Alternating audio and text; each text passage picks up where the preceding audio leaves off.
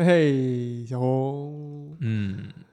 各有年少时，Everybody wants some，我还是觉得少各有少年时更好听一些。会把它定义为是一个什么样的电影呢？我觉得还真的是挺难归类的，它不是一个体育片儿，不是一个剧情片，也不是一个恋爱片，嗯，就是它什么都不是。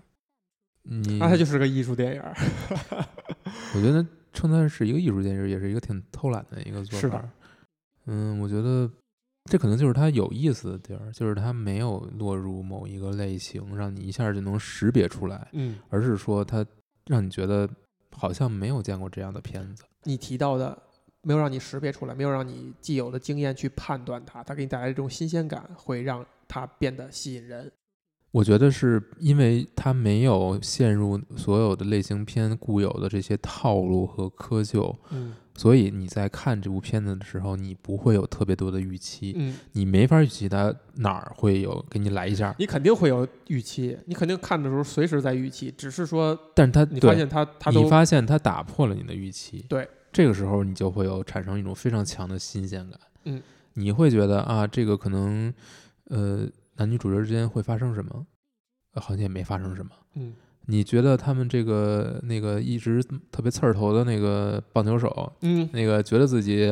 二五八万的这这哥们儿，嗯。你觉得他会闹出什么事儿来？你会发现最后也没有，也没怎么着。嗯或者说刚要闹出事儿来就这收了，一开始呢，对，一开始这个这个管理人员，嗯。这个宿舍管理人员给他们定了两条规矩：呃，棒球队的教练定了两条规矩：一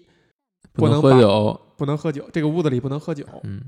第二，不能带妞上楼。不能带姑娘上楼。但是你会发现，最后呢，他们一个也没有遵守住，而且呢，也不会怎样。就是他也这个，你你会觉得是叙事重点呢，会有一些因果关系的，最后会落回去的。嗯，你发现也没有落回去，哎，你看不重要。你看，你在你刚才这个强烈的排比 排比过程当中，把常见的我们看电影的时候预设的一些东西，或者说所谓的商业电影类型片儿的套路，大概描述了一个够啊，就是他们都会有怎样的一个因果关系，包括一个完整的故事应该是有怎样一个前后的呼应和过程。嗯，契诃夫的枪嘛，嗯，就是他嗯是契诃夫吗？啊，管他是谁，总之，出现了枪，他就必然会被人发动，而这个电影几乎没有这些因素。对，它还让我们津津有味的看下来，并且还觉得没看够。嗯除了这种预料之外的新鲜的新奇的感觉，还会有什么？就是你看他塑造角色的这个方式也很不一样，就是他没有一个真正一以贯之的绝对意义上的主角。如果说的话是这个，但是你看他的戏份其实并没有特别的充分，或者说他没有一个属于自己的特别完整的一个故事线，嗯。而是说他将力量分散到很多很多人身上。嗯。就是里面有很多角色是，比如说那个队里面的那个黑人小伙子，嗯你就会给人留下很多印象，就是他不是你没有看到他身上一般的黑人角色的那个那个状态，嗯。我是一个配角儿，嗯你会觉得他也是非常自信的，嗯。他没有觉得自己是在这个以白人为主的球队里他是一个异类，嗯，就是他没有没有去走那个那条路，甚至没有对自己的身份不自知的，包括其他人也不会认为，好像有一句台词儿，什么 “soul brother”，类似于这样，好像是白人在调侃跟黑人套近乎的时候会说了一个词啊，咱们不知道人家的俚语，但是我我我猜有可能有这个成分在，但是就像你说的，它是一个比较平等的状态，每个人之间是相互平等的，这种平等不是说所有人都很自我，呃，所有人都觉得自己是很重要的，而它就像我们生活当中任何一个小团体，都会自然而然地形成一种微妙的状态。比如说，任何一小团体里边都会有一个那种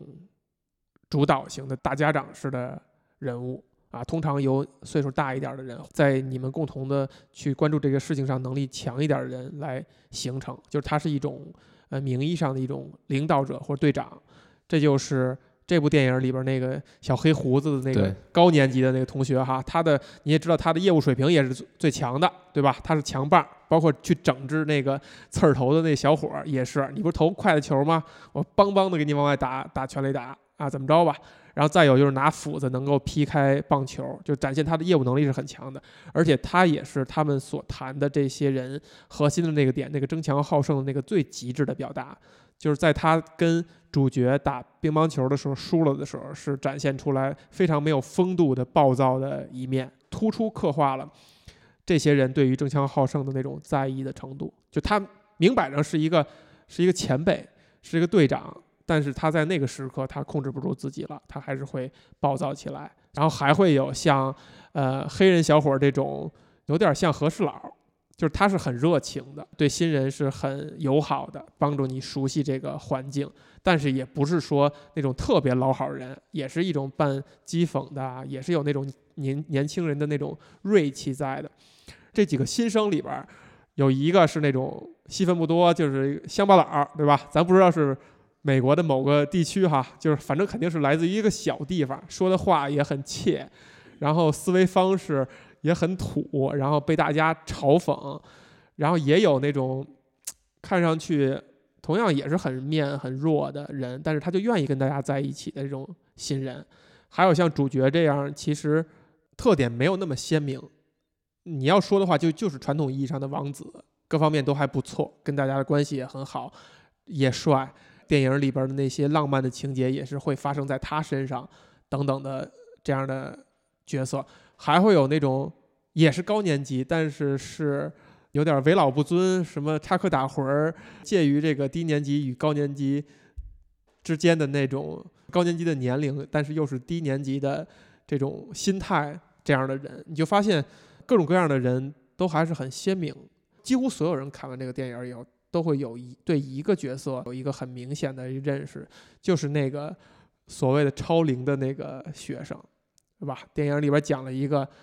已经人到三十，但是你你跟我感叹感叹了一下，我们已经远远超过这个年龄了。一个人到三十的一个小伙儿，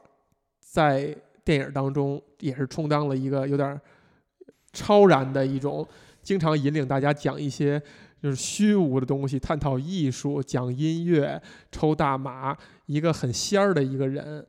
最终被发现是一个隐瞒了自己年龄的。混在这支球队的一个一个 faker 吧，我们只能叫他是一个虚假的一个一个身份。他身上有两个点，一个是在最开始教练介绍的时候说，我们有一年级的新生，我们还有转学进来补充能量、补充大家能量的。介绍两个人，一个是那刺儿头，那刺儿头一看就是一个新生当中的转来的一个人，还有就是这个三十岁的这个这个小伙儿。这个电影里边要说他打动人的一个点哈，在他们周日进行那场训练赛的过程当中，导演给了很多镜头，是这个三十岁的这个超龄的球员在投手球上投球，然后紧接着教练过来说：“你收拾东西，跟我过来。”当他在投手球上听到这句话的时候，他的脑袋向回出看了一眼这个球场，就非常长的一个镜头。他看了一眼这个球场，非常恋恋不舍地走下来，然后走到替补席附近的时候，跟大家轻描淡写的说了一句，类似于“我们这几天玩的挺好，相处的很愉快”。在其他人一头雾水的情况下，就跟着教练离开了这个球场。包括你知道后来揭秘他是超龄球员以后，对我的触动还是很大的。当然，他的铭文上表示的就是导演在去点他的一其中的一个题，所有人对于青春的那种留恋，他被一种极端的形式表达出来了。就是有的人他可以通过造假自己的身份，不同的辗转于不同的学校，而他就想留恋的是这一份他所存在的环境。具体到这个电影里边，就是他所在的这个球队，他跟球队的人之间形成的那种。情感和那个状态和那个氛围，是他留恋的啊！你也可以把它扩张为他对整个大学生活的留恋，甚至把它扩张为他对青春的留恋。是触动人的。但是这种触动呢，为什么对我格外的管用呢？就是因为我回想我当初是反其道而行的，它才会让我觉得特别的难受。就是我在大学的时候，嗯我我想到我以前是在某种意义上是真的想要早日的摆脱青春，成长，走入社会，工作。很多次提到哈，我大学生涯当中最后悔的事情就是我真的没有把我全部时间花在大学生活上。比如说，我也是棒球队的，我也在话剧团，这些社团的活动的时间，到后来我真的是越花越少。棒球队的比赛就不训练也不参加，比赛也不去打。后来在话剧团在排一些大戏的时候，我都会以这个要去实习的借口就推掉，也不再从事这些活动了。在当时我是无比的坚决，就觉得我好像那时候的做法是无比的正确，就是我想要的。但是在真正你走到这社会以后，你才会慢慢的产生非常后悔的感觉，因为，嗯，走入社会是你之后人生的唯一主题，而只有大学和青春是你过了那个时间就再也回不去了，就它是一个限量供应的。它是一个限定版，它是一个过了这村儿就没这店儿的一个状态。呃，我在第二个大学上第二个大学的时候，有时候我还经常会回到第一个大学去。嗯嗯，就头两年嘛，因为后来他们就都毕业了，原来的同学回到那儿去，其实就是你说也有点像，呃像这个电影里面这个这个哥们儿，你可能是去想找回的原来的那些同伴，跟他们一起生活这个状态。你因为换换了学校之后，还有一些都要重新适，而且就要重新适应嘛，同时也不再是自己的同年龄的人了。我觉得我可能会比你更更更更距离那个状态更近一些。其实我还真的是挺少听你谈你原来上大学的时候的事儿哈。嗯，我认识你应该也是第二个大学期间了。嗯我在大学，我跟你不一样，那可能你很很快就离开了大学，或者说很着急的离开了。对，很着急的离开。我是因为各种原因吧，嗯被迫多过了三年的大学生活，嗯，就跟着不同的人去过大学。那你会产生一种不想离开这种生活的感觉吗？没有，其实也没有。我不，因为我本身也没有特别强烈的主动的去参参加过这种各种各样的所谓的大学生活，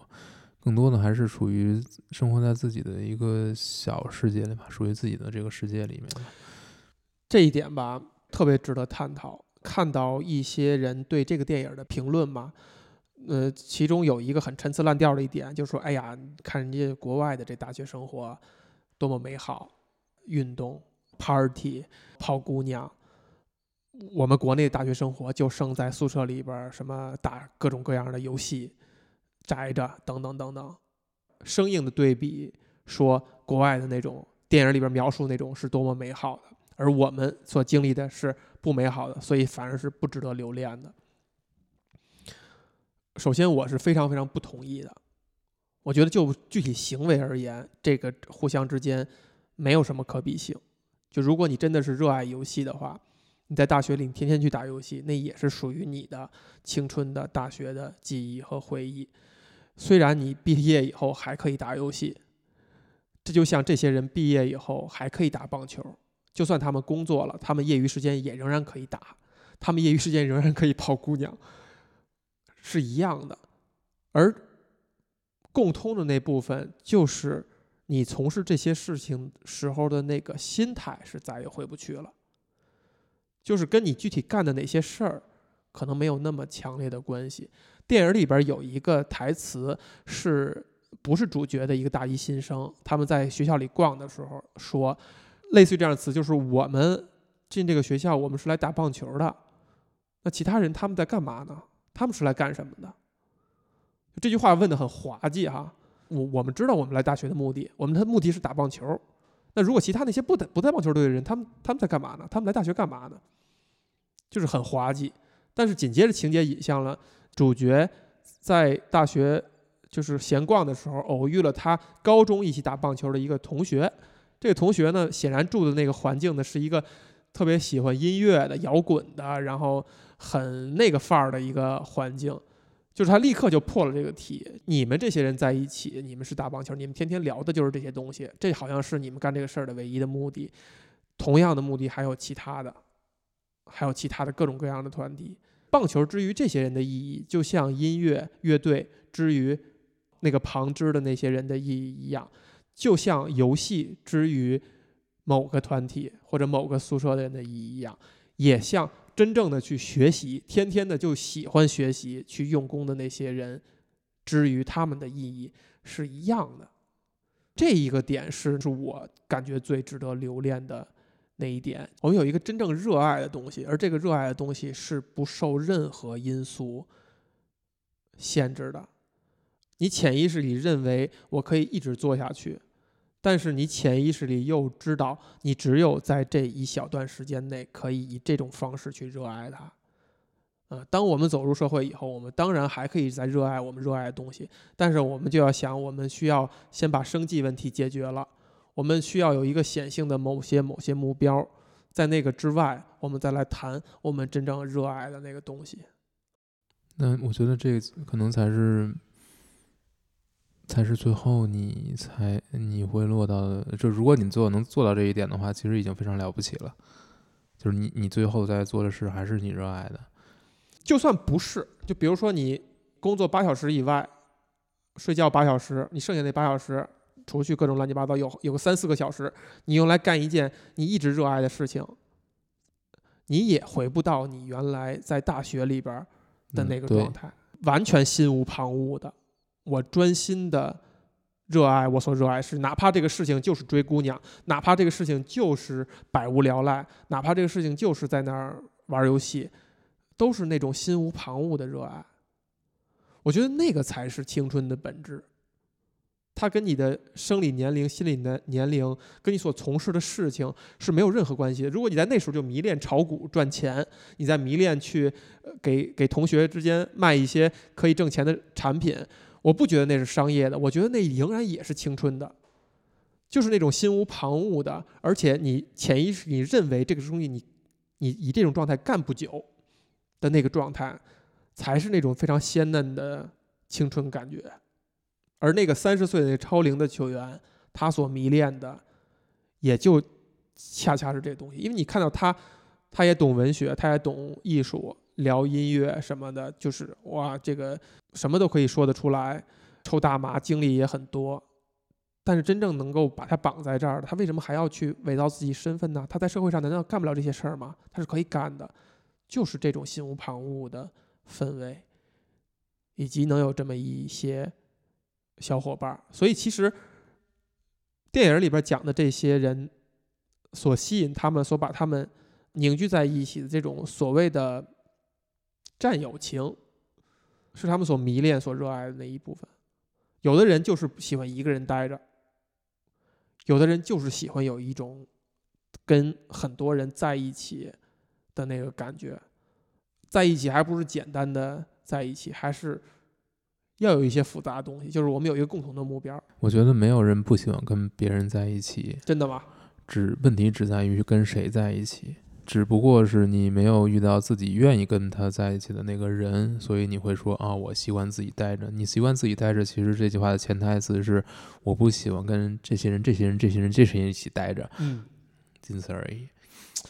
哎，为什么？我觉得不是人，不是没有人是说我拒绝所有人，拒绝跟所有人接触。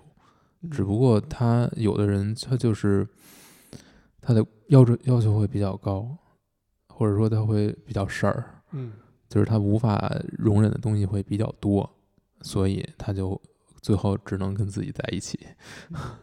只能自己陪伴自己，因为别人陪伴他是受不了的。但这其实是其实挺可悲的一件事。嗯，我现在回想啊，就是在我们所谓的毕业之前吃散伙饭，就是跟宿舍的同学，还有就是呃关系不错的几个同学一起吃饭的时候。在临近尾声的时候，就是我是莫名其妙的哭了起来，毫无预兆的。而且那是我整个大学生涯被我同学看到的唯一一次，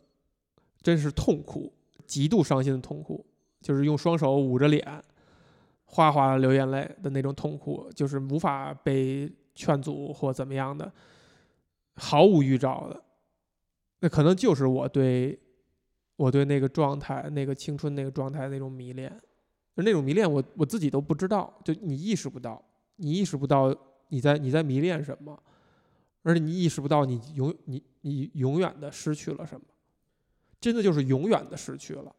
差别非常微妙。就跟你工作几年以后，也有可能你会去选择再去进大学读研究生或者读任何东西，他的心态就是不一样的。你那就是带着目的性的，不是说你之前跟着人生的轨迹、人生的车轮转到此刻了，而是你有选择性的又去带着某种目的的去学习。它就是不一样的。我现在有时候会，有时候我会去这个旁边的这个大学，因为我们家住一大学旁边嘛，嗯，就是有时候会去晚上去遛弯儿，因为里面比较大，而且就是绿化比较好。我们家院子里现在就在修路，所以就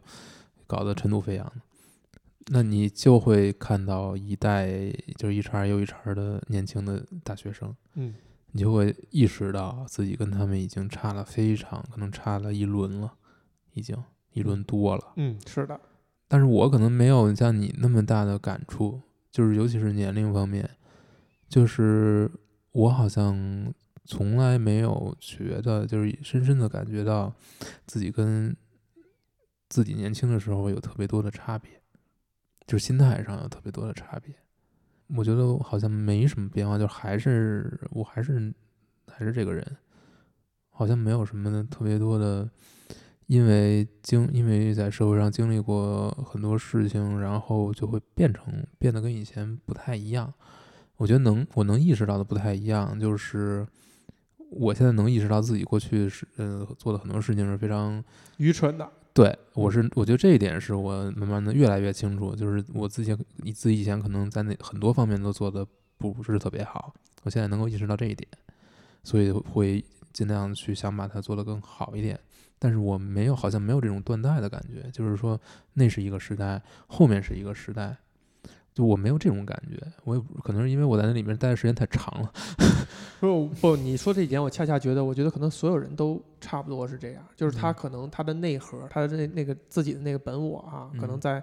呃，可能很早就形成，然后就确定了。嗯。只是呃，很多人外在表现出来，或者他在谈论的，嗯，或者他在跟别人应对的时候所表现出来的东西，是不是他自己？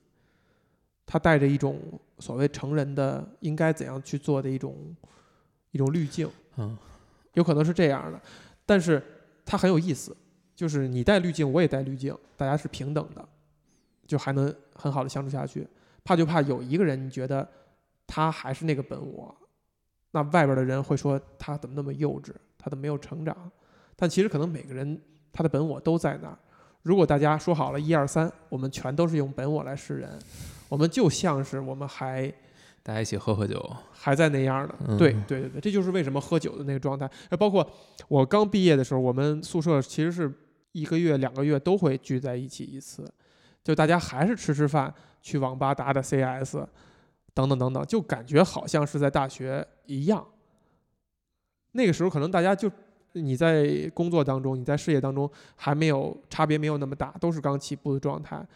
都没有那么多事儿要烦心，也都没有成家生子，没有那么多事儿占用你的时间，你就能回到那样一个类似于回到那样心态。但是你在那个时候也是在意识到你是在回到那个心态，而不是说我现在还是这还是这个心态。而当一切的这种无论是在工作事业上还是在生活上的这些事情加诸在人身上的时候，人就越来越需要的那种外边的这个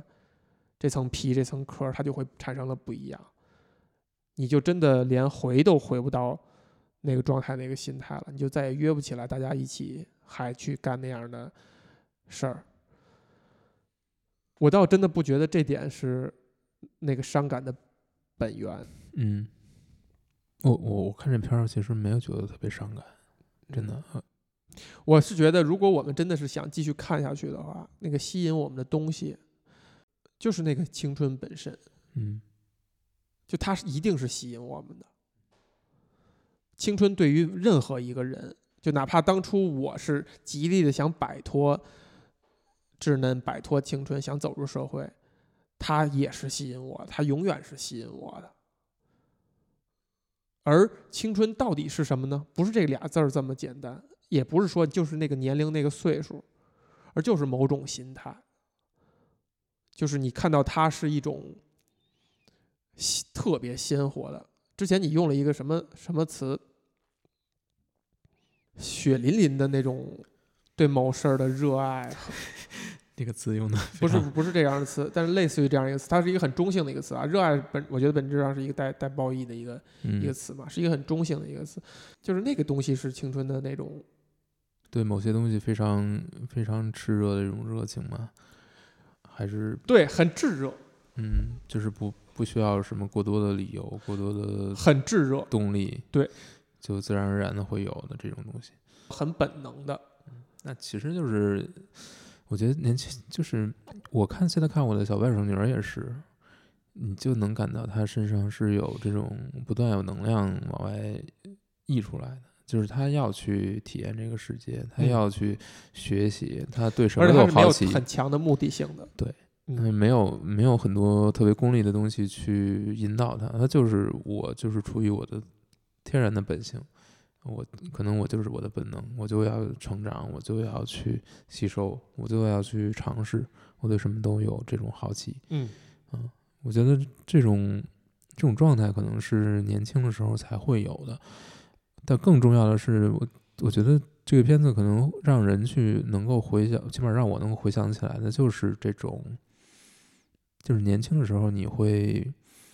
你会有一种非常非常盲目的自信。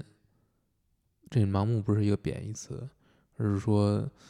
对自己的这种期许，对自己的这种希望，你觉得自己的前面有非常非常美好的一切，到你经历过一些之后，你会发现并不是这个样子。但起码在那一瞬间，在大学这个环境之下，你和你身边的人其实没有那么多不同。起码这个时候你是去你你是可以，你有这个资本去幻想，去相信。这个时候你是最幸福的。等你，你就你意识到自己没有办法去幻想这些，那你可能就不会像那个时候这么无忧无虑了吧？说的是不是有点太惨了？我以为你要意识到自己说的很陈词滥调了。嗯，有一点儿。但是我觉得啊，确实是有点陈词滥调。嗯前一段时间啊，在网上有一个小的争论，挺有意思的，就是某一档呃国内的综艺节目里边儿哈，两个人争起来了，其中有一位呃戏龄很长的一位演员，最后在解释他的那个行为的时候，他说他反对的是用呃不是反对的是青春的表达，什么少年人那个那个年轻的人谈恋爱啊。爱去爱来爱去啊，不是反对这些东西，反对的是用廉价的笔触来煽动一种呃广泛的情绪，类似于这样的一个论述哈。呃，我觉得这句话里边挺有意思的两点，一个是说他用词用的很狠，比如说廉价的笔触啊，比如说煽动。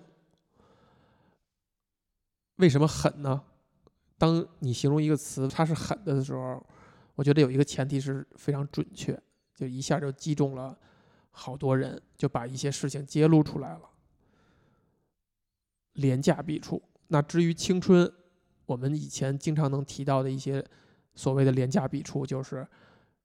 对吧？少男少女谈恋爱、怀孕、堕胎等等等等，就这种，我们把它拍在电影里边，被大家就是或者说被知识分子所反感的一些东西吧。它是廉价的。那我们是不是有要去想，就是至于青春，至于那段时间，如果你从艺术上想去表达什么的话，什么东西是不廉价的？同样还有“煽动”这个词。所谓的煽动，可能就是与你找到了跟很多人的某种共鸣。那什么是煽动？什么又是煽动这个词的更褒义的一种说法呢？首先，我觉得极端的一定是廉价的，过于极端的一定是廉价的，一定要把所有东西都推到某一个极致来去谈，来去追求它的戏剧感、戏剧性，追求追求这种冲突，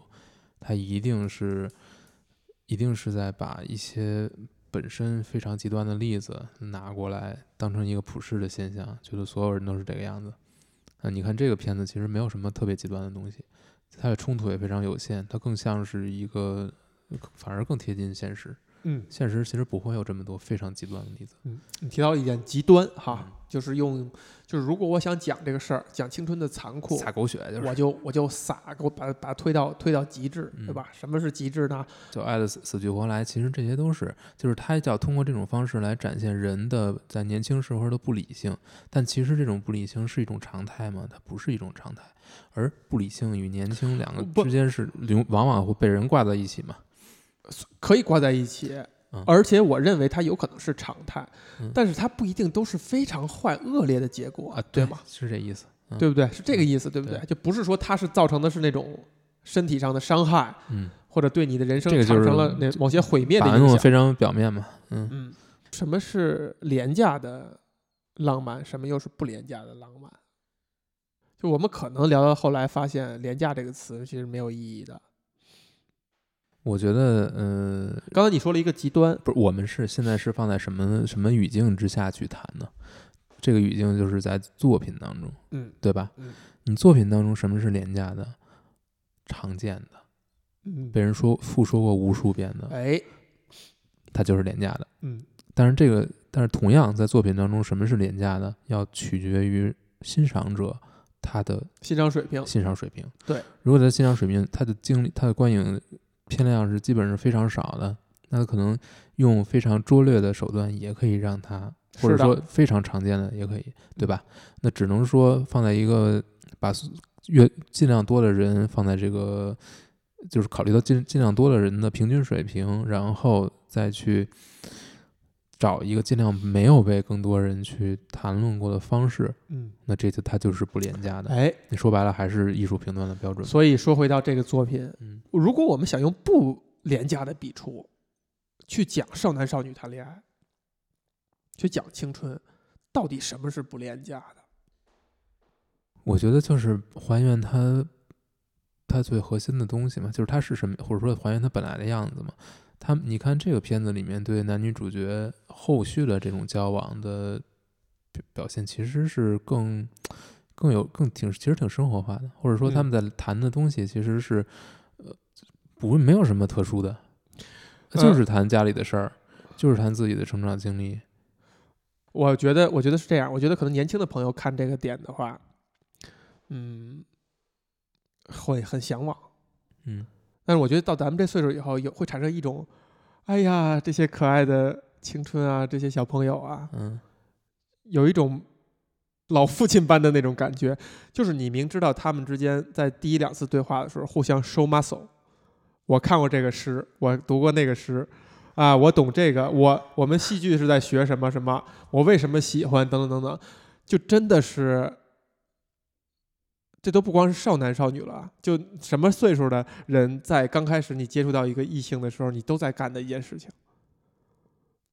你虽然看上去是在日常的在很平常的在对话，其实就是在展示自己的三观，看看能不能跟对方合在一起。它是一种特别让人同情的一种行为，我甚至是吧用同情这种，就是你觉得哎呀，好不出所料啊，嗯，对呀、但他又是非常可爱的，就因为大家都是这样的。嗯，对啊，所以他只是把这个东西还原出来而了。而对，而导演他还原的手法也不是说多令人向往，不是这样的，他也是怀着一种有点老父亲的那个心态。你看看这些小年轻人们之间，就是在 show muscle，就是在呃用这种大家都会做的行为，但是其实无意义的行为来去进行一场恋爱，就是一种特别的老父亲般的视角。所以老父亲就不会让你觉得特别的俗庸俗了吗？这是一个好问题。我觉得我我可能想到一点，就是所谓的廉价，可那种廉价的感觉哈，就是你你创作者本身，你百分之百的相信和认同你在说的那些台词，而不是站在一个相对高一点的或者冷静一点的客观一个角度去把它呈现出来，就是你是很主观的、很很笃定的去相信这些青春的这些事情，或者你抱着某个目的，我是在批判它，我是在反对它，我是要把它的极端的那种恶心的方式呈现出来，它可能就是廉价的。但如果你你你你把自己抽离出来了，你怀着一种老父亲般的，老父亲是开玩笑啊，就是反正怀着一种很冷静的、很客观的、很柔的一种目光去看待你所摆的那些呃青春的人嘴里边说出来的那些话，他们的那些行为，他可能那个笔触就不那么廉价。有可能是这样。我觉得就是刚才我们一开始谈到了，他是他是非常嗯没有过多修饰的，他用的是一种原生的语言，用的是并不是非常经过经过修饰的、经过打造的、经过主观的思想去把它极端化的，对，没有把它过分的改造，而是说呈现它很可能出现的，或者说在大多数情况下可能出现的一个状态，它只是把它还原出来了，并没有。你把它更加戏剧化，就是就是这个剧，就是把所有特别特别特别戏剧化的东西全不要，基本都不要了。嗯就是我不要讲这个故事，我不要有起承转合，我嗯不要去打造一个让你痛哭流涕的故事，或者说一个让你让你非常喜欢又非常痛恨或者怎样的这么一个一对主角或者什么的，嗯没有这些东西。嗯那我就是展现这一帮人的精精神状态，对。我就是展现他们的日常生活。那如果真的回到这一点的话，那他的魅力究竟是什么呢？那这些东西难道我们日常看不到吗？它就是我们的日常，为什么它能够让我们津津有味儿的看了两个小时，而且还希望继续看下去？其实我们在说的就是不讲一个戏剧化的、有冲突的、有标准结构的一个故事，这个时候你怎样能拍出一部对，这个时候你在看的是什么？你嗯在看的就是生活状态，你就是他们的精神面貌，就是他们怎么去过这段生活。就是生活就本身就是故事嘛。但是呢，对于我们来说，起码这是一个属于另一个国家、另一个时代的故事。嗯那我对于美国人来说，那就是另一个时代的故事。哎，如果讲的是一个我们熟悉的嗯，我们经历的那个年代的，以这样一种方式拍一部电影，你会津津有味把它看下去吗？这部电影吸引我们的，难道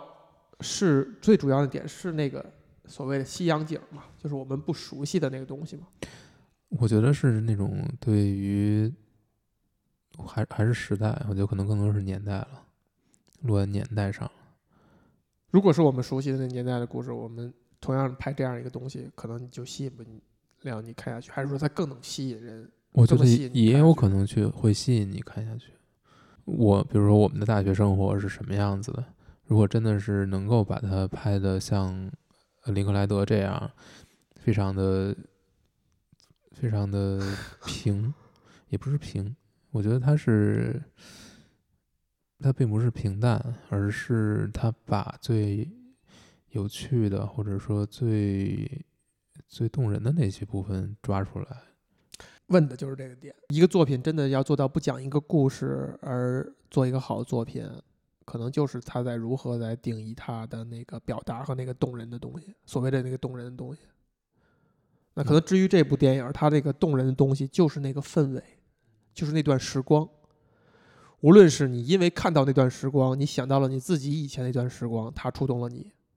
还是你就当做是一个观看者，你看到了这样一批人，他那段时光，你就看到这个时光的边边角角、点点滴滴，